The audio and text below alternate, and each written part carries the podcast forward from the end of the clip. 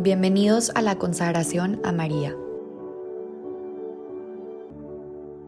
En el nombre del Padre, del Hijo y del Espíritu Santo. Amén. Día 9. La presentación del niño en el templo. La virtud del día de hoy es realismo. Jesús ahora es un recién nacido y María y José unos padres primerizos. Según la ley judía, tras dar a luz a un varón, era necesario un tiempo de purificación de siete días para el niño y 33 días más para la madre. Y al cumplirse los días de su purificación, era tradición ir al templo y presentar al niño. Allí estaban María y José cumpliendo con la ley de sus padres y sus antepasados. Tomaban decisiones desde una lógica sencilla que armonizaba el contraste entre lo extraordinario de sus vidas con el realismo de su cotidianidad.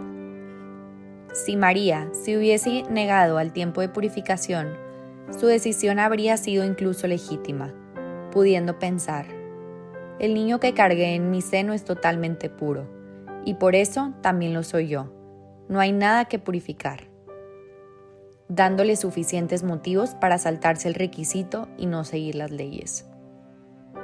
Sin embargo, María vive su misión y la voluntad de Dios para su vida, con un verdadero realismo, acompañando el plan tan especial que Dios tenía para su vida con su lógica humana y su sentido común según los criterios de la época en la que vivía.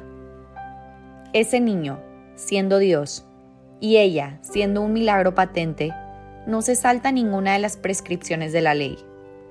María y José, como verdaderos judíos, viven dentro del contexto de lo que se acostumbraba a hacer, en la cultura y las tradiciones de su momento histórico.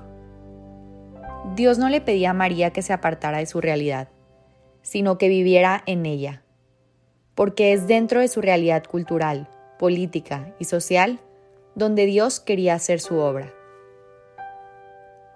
La ley judía también recomendaba ofrecer un cordero de un año como holocausto para la purificación del niño y su madre. Sin embargo, María y José, pobres y humildes, no podían ofrecer más que dos pichones según su condición económica. Si no le alcanza para presentar una res menor, tome dos tórtolas o dos pichones. El sacerdote hará por ella el rito de expiación y quedará pura. María, ¿cómo viviste tú esos requisitos humanos? María vivió la misión que se le comendó según sus posibilidades económicas, sabiendo que sus limitaciones humanas no hacían su ofrenda menos agradable al Señor. Ella entendía desde su lógica sencilla que el plan de Dios se iría tejiendo entre los eventos cotidianos y en los menos cotidianos también, simplemente al llevar el curso normal y ordinario de su vida. Uno tras otro, porque todo eso era agradable a los ojos de Dios. No había apuro.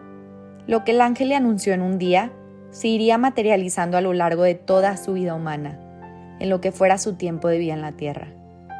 María respetó los tiempos humanos, los procesos, y desde su profundo sentido de realismo, sabía que bastaba con un paso humano a la vez, que en esta ocasión era presentar al niño en el templo para que la voluntad de Dios tomara forma todos los días de su vida. Esto es lo que se llama la liturgia del ordinario, el encuentro con Dios en el curso normal de nuestra vida y en medio de nuestra realidad.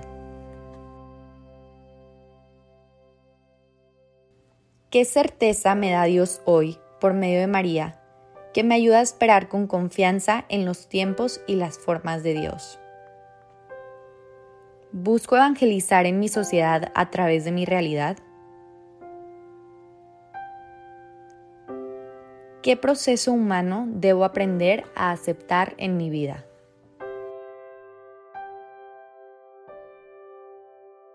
María, dame tu realismo para vivir con paz y aceptar los procesos humanos de mi vida.